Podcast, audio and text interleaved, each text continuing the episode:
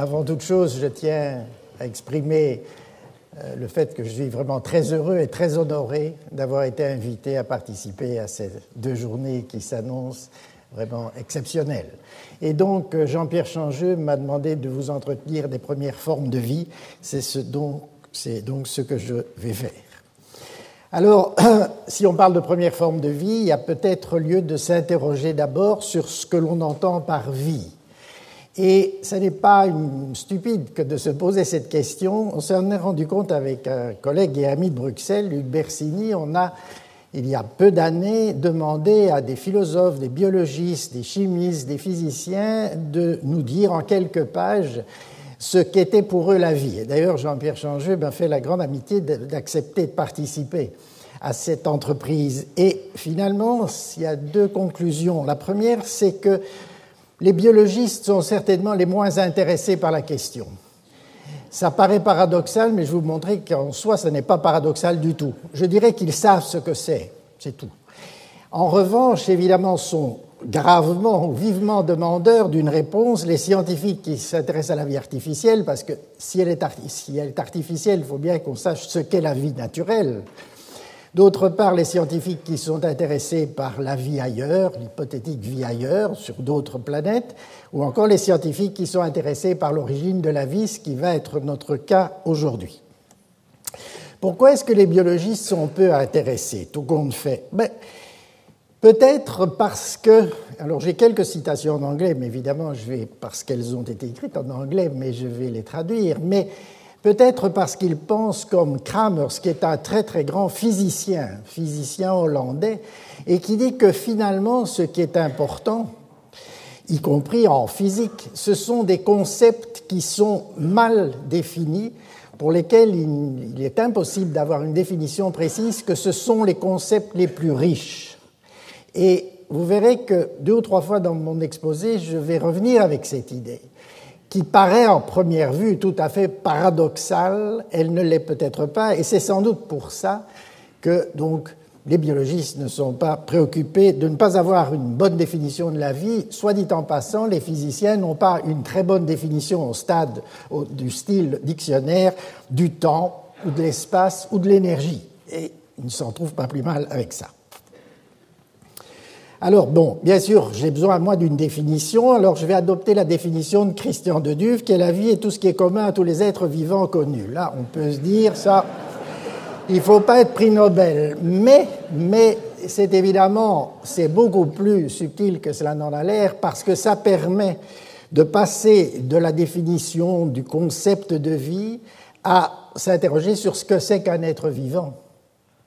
là, ça devient un objet et il y a beaucoup de définitions d'ailleurs, même dans le Larousse, qui ont cette caractéristique. Donc en fait, je vais, pour, pour moi, forme de vie, c'est être vivant, là pour moi c'est synonyme. Et maintenant, demandons-nous ce qu'est un être vivant, mais pas nécessairement un homme ou un chat. On va prendre un, un, unicellulaire, puisque au bout du compte, on va s'interroger sur le début de la vie, les premières formes. Évidemment, les premières formes, ça tout le monde s'accorde pour dire que c'était, appelons ça des microbes ou des bactéries, enfin des unicellulaires. Alors qu'est-ce que c'est qu'un unicellulaire? C'est un système ouvert. Ouvert, ça veut dire qu'il échange avec le monde extérieur, de la matière et de l'énergie. C'est un système ouvert au sein duquel se déroulent des réactions chimiques selon un ordre spatio-temporel donc, euh, une cellule, c'est pas un sac où tout nage au hasard. Il y a une structure interne. Donc, il y a une structure spatiale. Et par ailleurs, les réactions ne se font pas toutes en même temps. Donc, c'est ça l'ordre spatio-temporel, strictement régulé. Système capable de contrôler leurs échanges avec le monde extérieur et capable aussi de se diviser en deux systèmes fils, fils si vous préférez, comme dirait Martine Aubry, aux propriétés semblables mais non identiques aux systèmes initiaux. Donc, voilà une définition qu'on appelle souvent une définition de type thermodynamique.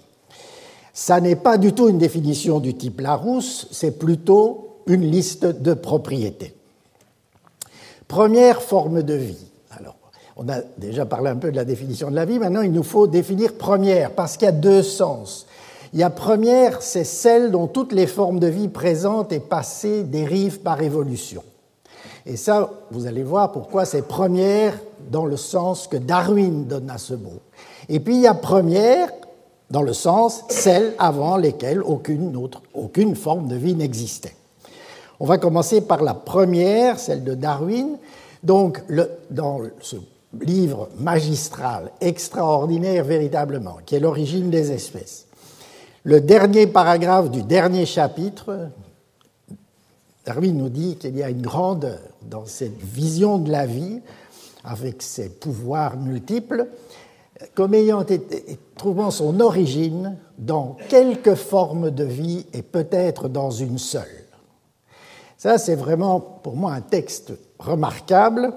Et effectivement, euh, aujourd'hui, cette hypothèse de Darwin est pleinement, pleinement, euh, je dirais, soutenue par des observations.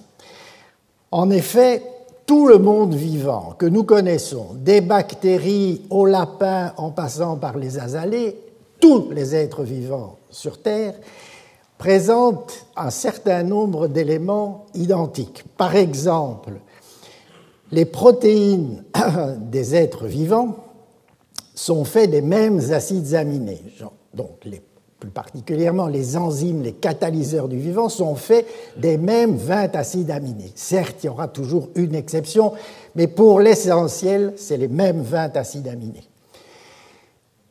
Semblablement, les ADN sont faits de tous les mêmes désoxyribonucléides et les, les ARN des messagers des mêmes ribonucléotides.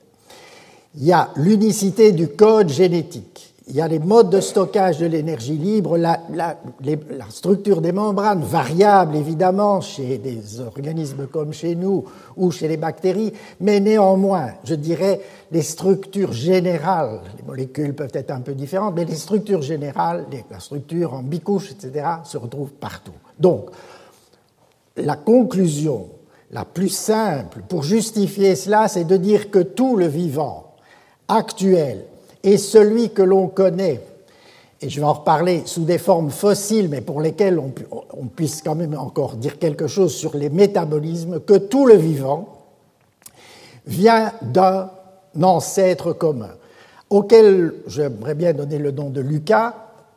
C'est pas très original parce que c'est en anglais le last unicellular common ancestor et en français ça devient DACU, dernier ancêtre commun universel. Donc, l'hypothèse d'AQ est une hypothèse qui, aujourd'hui, est communément acceptée. Alors, cela conduit à des représentations, et vous avez ici, et je trouve que c'est intéressant, un arbre, celui du haut en, haut à gauche, qui est dessiné par Darwin dans un de ses carnets de qui date de 37, de 1837. Son livre date de 1859. Donc clairement, en 1837, il y pense déjà, c'est le moins qu'on puisse dire. Et par ailleurs, vous avez en dessous un arbre qui a été proposé par Woose, où vous avez les trois grands domaines du vivant, les bactéries, les archées et les eucaryotes. Et nous sommes là, un tout petit rameau au bout d'une de ces branches des eucaryotes. Maintenant, cette représentation en forme de trois buissons, si j'ose utiliser l'expression, elle est brouillée. Si on devait la rendre, elle deviendrait illisible. Elle est brouillée parce qu'on sait aujourd'hui qu'il y a des transferts horizontaux de gènes entre organismes, y compris entre organismes d'espèces différentes, et il y a certainement eu des transferts de gènes entre organismes appartenant à des domaines différents. Ce matin, Jean-Pierre Changeux a fait allusion à ça dans la complexification du vivant, on peut utiliser ce terme, il est clair que ça relève aussi de l'assemblage d'unités préexistantes.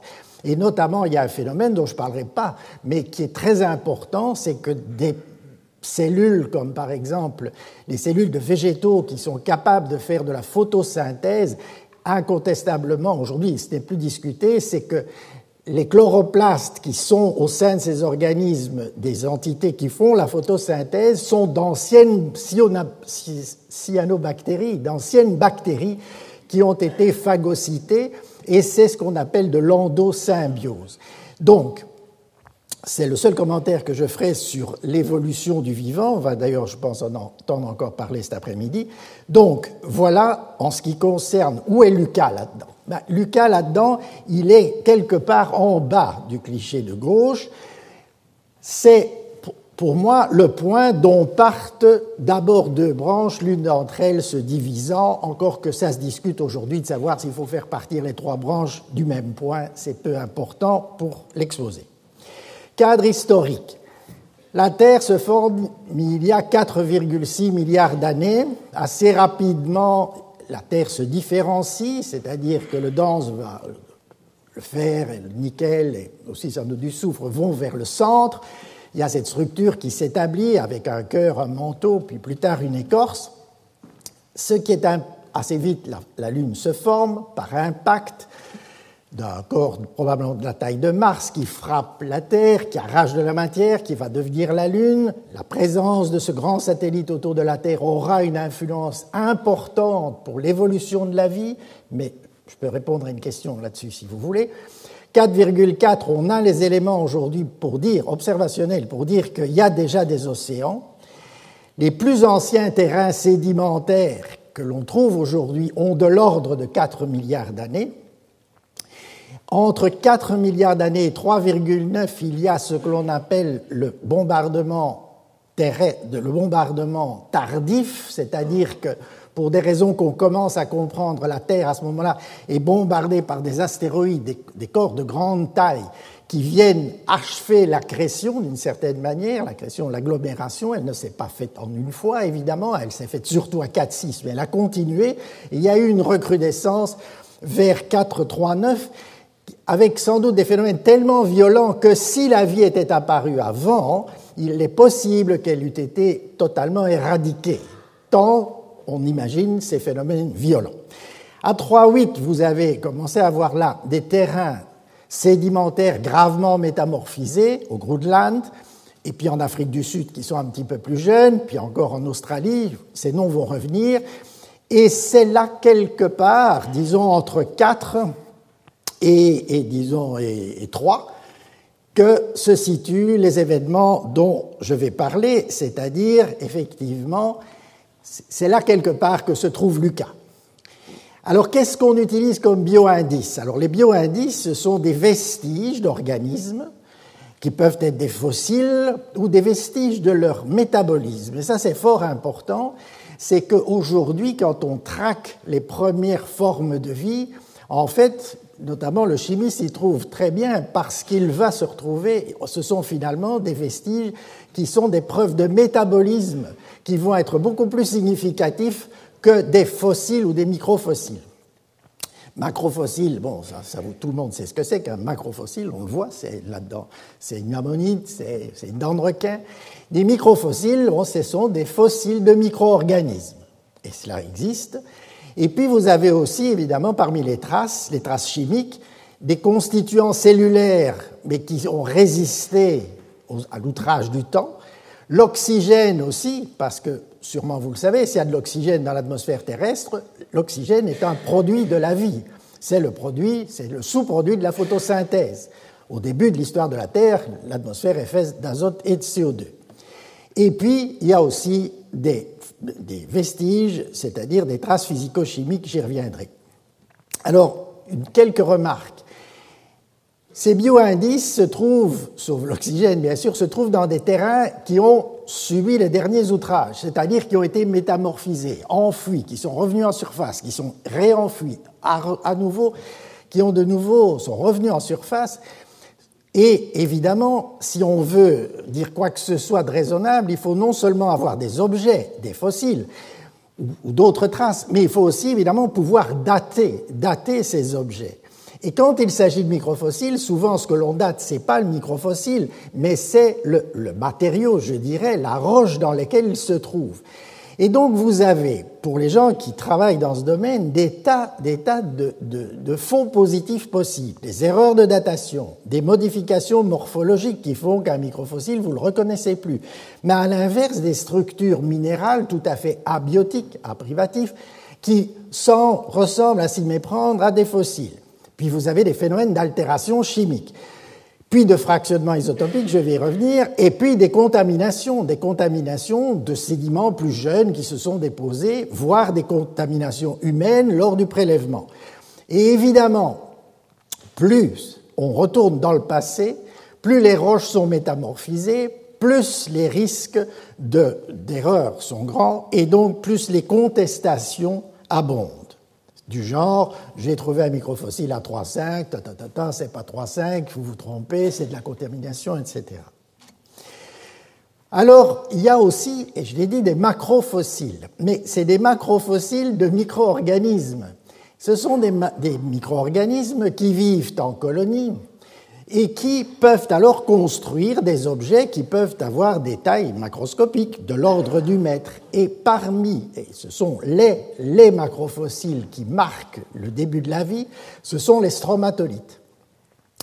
Alors, ici en bas, vous avez donc ces structures qu'on peut encore observer aujourd'hui. Aujourd'hui, il n'y a plus beaucoup de stromatolites dans les mers du monde, mais il y en a encore en quelques lieux. Et là, en bas à gauche, vous avez des stromatolites photographiés sous le niveau de la mer, mais pas à faible profondeur, parce qu'ils contiennent des cyanobactéries qui font de la photosynthèse et dont vous auriez dû voir, mais ce n'est pas grave du tout, quelques photos ici. Donc, ces massifs sont faits de colonies de bactéries, parmi lesquelles des cyanobactéries qui font de la synthèse, qui font de la synthèse chlorophyllienne, et, mais, et puis, il y en a plein d'autres d'organismes, donc c'est vraiment des colonies qui forment des biofilms. Ça conduit aussi, alors localement, vous avez, si c'est solide comme ça, c'est des carbonates qui rendent cet objet solide, parce que, à cause des micro-organismes, à cause du, du, du, du, côté visqueux de la structure, il y a agglomération de particules, etc. L'eau totale, cela vous fait ces espèces de massifs en forme de champignons. Et la chose importante, c'est qu'aujourd'hui, on a trouvé en, Australie, daté avec précision de 272 gigaans, GA c'est gigaans, j'aurais peut-être dû le dire précédemment, mais vous l'avez sûrement deviné, gigaans, eh bien, vous avez là des stromatolites indiscutables. Vous avez donc, vous avez, disons ici, là où il y a le marteau, vous avez les plus vieux macrofossiles pour lesquels il n'y a pas de discussion. Au-dessus, et vous voyez surtout la partie rosâtre là, avec la pièce de monnaie qui donne la dimension, vous avez ce qui est probablement aussi des stromatolites, un stromatolite, qui a, lui, 3,45 milliards d'années. Ce qui est intéressant, c'est que dans l'entrelac de ces, dans ces structures, il y a des structures de, de, de sulfure de fer qui montrent que ces dépôts se sont faits dans une atmosphère qui était anoxique, il n'y avait pas d'oxygène, sans quoi le FES2 aurait été oxydé. Voilà des exemples maintenant de microfossiles. Chaque fois, vous avez la photo et puis comment elle est déchiffrée par Schopf. C'est au moment, il y a trois, disons, lorsque Schopf a décrit ces microfossiles trouvés en Australie et qui dataient de 3,5 milliards d'années, parce qu'effectivement, les terrains ont 3,5 milliards d'années, ça a été la nouvelle. Et puis, disons, dix ans plus tard, à peu près, en 2002, Brasier d'Oxford est retourné sur place, il a vu les mêmes structures et il a dit ce ne sont pas des microfossiles, ce sont des structures de la roche, et point, c'est tout, vous avez fait une erreur. Alors depuis lors, les, les, discussions sont chaudes et quand ils se rencontrent, bon, ils n'en viennent pas au même, mais c'est quand même assez violent. D'autres interviennent dans la, dans la, discussion. Et si maintenant tout le monde s'accorde à dire que probablement ce que Schopf a vu là, ce sont des artefacts, en revanche, qu'il y avait déjà une vie microbienne à 3,5, peu à peu, je dirais, cette idée commence à perfuser dans la littérature, majoritairement, je dirais, il y a une opinion qui se dégage, à savoir que sans doute que la vie, je dirais, Lucas, si vous voulez, euh, était déjà là, il y a 3,5 milliards d'années. J'ai fait état des plus vieux fossiles moléculaires, où j'ai dit il y a aussi des fossiles qui sont chimiques. Et en fait, ici, il s'agit de composants membranaires, de composants des membranes des, des bactéries, ou, ou des unicellulaires. Et vous avez une membrane, c'est effectivement une bicouche, enfin, un peu technique, mais disons, c'est très souple une membrane en soi, puisque ça doit permettre des échanges. Mais il y a dans les membranes, dans les nôtres aussi, elles sont rigidifiées par des molécules. Chez nous, c'est du cholestérol. pour être très précis. C'est donc un stéroïde.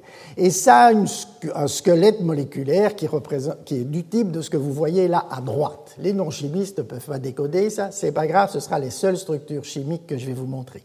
Et à gauche, là, vous vous rendez compte quand même qu'il y a un peu plus de traits, il y a plus d'atomes de carbone. Ça, c'est des, dérivés de type Hopan qui rigidifient les, les membranes des bactéries.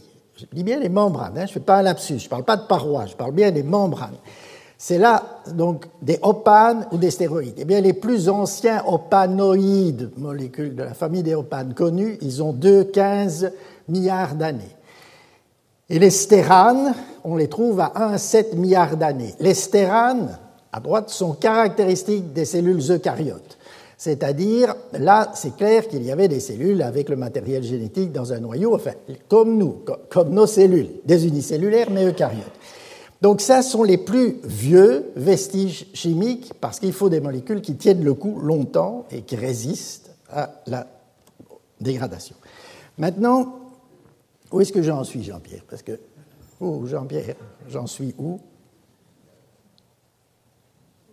Encore? Encore 5-10 minutes. Ok, je vais m'en sortir. Maintenant, je voudrais parler de quelque chose d'un tout petit peu plus technique. Ce qu'on appelle les bioindices isotopiques. Il y a là quelques formules, vous les retrouverez si ça vous intéresse en allant sur le, site du collège. Ce qui est important, je fais de la physique, vous avez un vibrateur de deux atomes reliés par un ressort, c'est la liaison chimique. Eh bien, ce que nous dit la mécanique quantique, c'est que, contrairement à ce qu'on connaîtrait dans le monde classique et le nôtre, un tel vibrateur n'est jamais au repos. C'est-à-dire que même au zéro degré absolu, il y a une énergie résiduelle, une énergie vibrationnelle du point zéro. Et cette énergie est une fonction de la fréquence de vibration. Cette fréquence de vibration elle-même, ça devait être écrit quelque part, oui, cette fréquence de vibration, elle dépend effectivement de la masse, sous une forme assez simple, de la masse des deux objets, de M1 et de M2, et d'une constante qui est une constante de force. Rien de très compliqué avec cela. Maintenant, ce qui est intéressant, et ça c'est très facile à comprendre, quand vous avez une liaison chimique, disons, si vous la sollicitez, alors les chimistes savent solliciter euh, de tels vibrateurs, évidemment, c'est pas en tirant dessus à la main, mais bon, on fait ça. Vous pouvez les faire vibrer de plus en plus jusqu'au moment où ça casse. Et ça, c'est la dissociation. Eh bien, selon que l'énergie résiduelle du zéro degré absolu est plus ou moins grande, l'énergie à fournir pour casser sera plus ou moins grande. Qu'est-ce que c'est que cette énergie? Vous la voyez là, c'est D0. C'est la distance entre le niveau le plus bas et l'énergie de dissociation. Eh bien, si je compare une liaison carbone-hydrogène et une liaison carbone-deutérium, sachant que le deutérium, c'est de l'hydrogène dit lourd, parce que l'hydrogène ne contient qu'un proton dans son noyau et le deutérium contient un proton et un neutron. Eh bien, ça sera plus facile de casser une liaison CH que de casser une liaison CD seulement parce que la petite marge du bas est plus haute pour CH qu'elle ne l'est pour CD. Et avec cela, on, cherche le plus vieux fossile connu. Donc, c'est les formes de vie qui sont traquées par quelque chose qui va vous sembler et qui, qui relève de la physique. En effet, on peut, dans tous ces diments, dans tous ces diments, on peut doser la quantité de carbone 13 et de carbone 12, parce que ce que j'ai décrit pour la liaison CH, ça vaut pour les liaisons CC, ça vaut pour les liaisons CO, c'est c'est une vérité absolue. Cette importance de l'énergie vibrationnelle du zéro absolu sur l'énergie de dissociation. Alors on prend, donc on, prend, ah, on, mesure par spectrométrie de masse le rapport dans un échantillon, qui peut être macroscopique, microscopique, on mesure le rapport, la concentration de carbone 13, de l'isotope lourd du carbone, dont le noyau est fait de 6 protons et de 7 neutrons, sur l'isotope léger, 6 protons et 6 neutrons, le carbone 12. On mesure ce rapport dans une référence. Et on trouve à peu près 1%, tout le monde sait cela, mais enfin 0,01, vous voyez toutes les décimales. Et puis on le mesure aussi dans une référence, euh, dans un échantillon, et on va comparer les deux. Vous voyez bien que vous avez un rapport, vous avez un double rapport. Donc vous avez le rapport isotopique de l'échantillon sur le rapport de la référence. Si le rapport dans la référence est plus grand que celui dans l'échantillon, ce quotient est évidemment plus petit que 1. Et donc le delta est négatif, puisque vous avez cette formule avec le moins 1. OK, donc voilà. Vous regardez simplement les trois niveaux verts, vous voyez que on a des valeurs négatives du delta C13 pour de la matière isolée aujourd'hui dans des organismes photosynthétiques, pour de la matière trouvée à, dans les, à dans l'ouest du Groenland, avec des deltas à peu près de la même valeur, d'où l'affirmation, voilà la preuve, c'est une signature. évidemment, c'est peut-être, c'est peut-être, mais ça n'est pas sûrement parce qu'il y a eu tous ces phénomènes de métamorphisme qui peuvent avoir perturbé ce rapport. Et par ailleurs, vous avez là des valeurs mesurées dans la matière organique, mais qui est certainement d'origine abiotique dans une météorite. Là, vous voyez qu'il y a des valeurs positives, même si le benzène isolé est très négatif. Donc, c'est pour dire que ça n'est pas non plus une preuve absolue. Et pour conclure, l'autre partie est très courte de mon exposé, cette première partie, si vous me dites, mais maintenant, à partir de Lucas, c'est quand Quand est-ce À quel moment est-ce que ce premier organisme dont tous les autres ont dérivé existait sur Terre? Incertain à 3,8, probable à 3,5, indiscutable à 2,7. Et donc, vous avez là mes conclusions, mais effectivement, je ne puis pas affirmer que c'est ainsi, mais comme dit Goethe fort bien, ne pas être certain est inconfortable, mais être certain est ridicule. Et dans ce domaine-là, je crois qu'il n'y a pas à contester. Maintenant, l'autre question, que peut-on dire des premières formes de vie au sens de celles qui marqueraient la transition entre le non-vivant et le vivant? Alors aujourd'hui, nous tous ici dans la salle, qu'on soit biologiste ou pas biologiste, on va s'accorder pour dire que ça, c'est pas vivant, mais que moi, je suis vivant, que vous êtes vivant, que l'ordinateur n'est pas vivant. Il n'y a pas de problème, il n'y a pas de problème. Et j'en conviens. Mais en revanche, évidemment, la question se pose, oui, mais quand cela a commencé, c'est-à-dire il y a 3,5 milliards d'années, c'était comme ça aussi? Ah, Si c'était comme ça aussi, on est passé du non-vivant au vivant parce que on appellerait en science une transition de phase, c'est-à-dire une transition brutale, brutale. Ou bien est-ce qu'elle s'est passée de manière progressive? Évidemment, en posant, en posant la question, surtout si je vous dis que je me suis occupé pas mal de chimie prébiotique, vous avez compris quelle est ma réponse.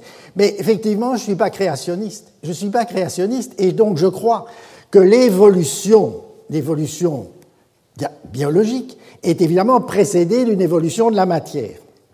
Alors, rendons-nous compte que la question que je pose ici n'est rien d'autre que la transposition entre non-vivant, entre guillemets, vivant, entre guillemets, de la question que se pose Lamarck.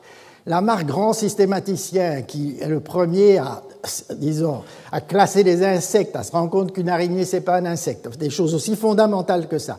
Il a évidemment développé des critères de classification et il dit ces classifications dont plusieurs étaient si heureusement imaginées par les naturalistes ainsi que les divisions et sous-divisions qu'elles présentent sont des moyens tout à fait artificiels. Rien de tout cela, je le répète, n'existe dans la nature et 50 ans plus tard, Darwin va dire la même chose en d'autres mots. En fait, ce sont deux grands, immenses évolutionnistes l'un et l'autre, et ils perçoivent parfaitement que, bien sûr, aujourd'hui, un chat et un chien, ce sont deux espèces différentes, mais que dans un passé lointain, il y a eu des animaux qui n'étaient encore ni des chats ni des chiens. Et je ne fais rien d'autre que de, de dire le même discours à propos du non-vivant et du vivant. Vous avez toute la logique. La logique d'Aristote, elle est basée sur la loi de contradiction. A, un objet A, ne peut pas être simultanément X et non X. quelque chose peut pas être simultanément non vivant et vivant, si je transpose. Il y a la loi du tiers exclu. A doit être X ou non X. C'est vivant ou pas vivant. Et la loi d'identité, A reste A. Et ces axiomes sont considérés comme self-évidents. Avec ça, on ne va pas loin. Ça, c'est mon propos, et c'est presque ça qui, je suis très bien de ma conclusion, c'est que, effectivement, cette logique-là, qu'on appelle la logique classique, fait tout, eh bien, si vous y réfléchissez bien, et quand on est scientifique, on est obligé de réfléchir au type de logique qu'on utilise, c'est pas la logique que nous utilisons le plus souvent. En effet, heureusement pour nous, et c'est pas Zadé, c'était, il y a d'autres auteurs qui avant Zadé avaient déjà clairement perçu que la logique aristotélicienne, ça ne fonctionnait pas toujours, loin s'en faut. C'est Zadé le premier qui a introduit de manière explicite les concepts d'ensemble flou et de logique floue. C'est-à-dire que A, n'est pas nécessairement X ou non X, mais qui peut être caractérisé, ça s'appelle souvent la logique à valeur multiple. On caractérise l'objet par un chiffre, qui est compris entre 0 et 1 par convention, et donc ça donne l'appartenance plus ou moins importante à une classe ou à une autre classe, et ça n'est pas nécessairement limité à un système où il n'y a que deux classes. Et donc, de manière évidente pour moi, et je vous donne ici une référence d'un article qu'on vient de publier sur ce sujet. Il n'y a absolument, disons, le passage du non-vivant au vivant, c'est une expression facile, je l'ai souvent utilisée, mais si on réfléchit à ce que l'on dit là, c'est clair qu'on est passé par des, états de la matière pour lesquels, selon nos critères actuels, on ne pourrait pas décider s'ils sont vivants ou non vivants. Donc, loin, je ne dis pas qu'aujourd'hui sur Terre, il y a des choses, encore que Patrick Forter qui me dit alors les virus, tu les mets où? Enfin, donc on peut utiliser cette notion de logique floue, même à propos du monde actuel. Mais je me place dans la perspective historique. Là, il n'y a pas de doute pour moi qu'on est passé, qu'il faut le voir comme ça, par des états de complexité maximum.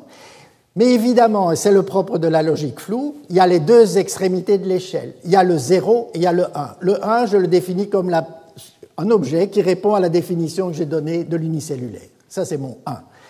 Et le 0, ben, dans l'article, vous pouvez voir l'argumentation, le 0, c'est de dire, je qualifie de 0 toute molécule organique ou système que l'on trouve naturellement et qui est incontestablement d'origine abiotique. Exemple, les acides aminés, on en trouve dans les météorites. Donc, même si ça fait rêver les acides aminés, c'est quasi vivant, etc., vous avez beaucoup d'astronomes qui tiennent des langages un petit peu de cette nature. Pour moi, pas du tout. C'est une molécule faite de carbone, d'azote, d'oxygène, banale, on ne peut plus banale. Eh bien, s'occuper aujourd'hui de l'origine des acides aminés, ça n'est pas faire de la chimie prébiotique pour moi. Donc, quand vous avez cette échelle, vous pouvez y inclure alors ces mondes dont vous avez, c'est comme ça qu'on s'exprime, dont vous avez entendu parler, le monde ARN qui serait venu avant, etc. Tout ça, mais que je qualifie d'un monde hypothétique, parce que ce sont des très belles, disons, de très belles élaborations intellectuelles, mais on n'a aucune observable. Mais loin de moi de dire qu'il ne faut pas faire cette démarche, mais on n'a pas d'observable. Et donc, il y a d'autres scénarios, tous ces prévivants hypothétiques, vous pouvez éventuellement même les classer avec des indices croissants. Il faut se souvenir, et ça c'est mon avant-dernier cliché, que nous n'avons absolument aucun, aucune observable, je l'ai déjà dit, je le répète, concernant ce qui est avant 3,5 ou peut-être 3,8 milliards d'années. Et c'est normal qu'il en soit ainsi parce qu'on n'aura même pas de terrain plus âgé. Outre le bombardement intense qui a probablement, si tenté même que la vie ait existé, qui a tout annihilé. Mais donc, on est là devant une science pour laquelle on n'a pas d'observable. Je crois qu'on peut quand même faire de la science, mais c'est une science très particulière. Et Gould nous dit en substance que quand, que très rarement les résultats, des résultats, disons, définissent les causes d'une manière non ambiguë. C'est-à-dire que si on n'a pas des évidences directes venant de fossiles ou de chroniques humaines, quand on fait de l'histoire, si on est forcé d'inférer un processus seulement sur la base des résultats qu'on observe aujourd'hui, alors on est généralement conduit à des spéculations à propos des probabilités. Comme souvent quand Gould dit quelque chose, je trouve qu'il le dit fort bien et que c'est très juste. Et voilà une suggestion à méditer.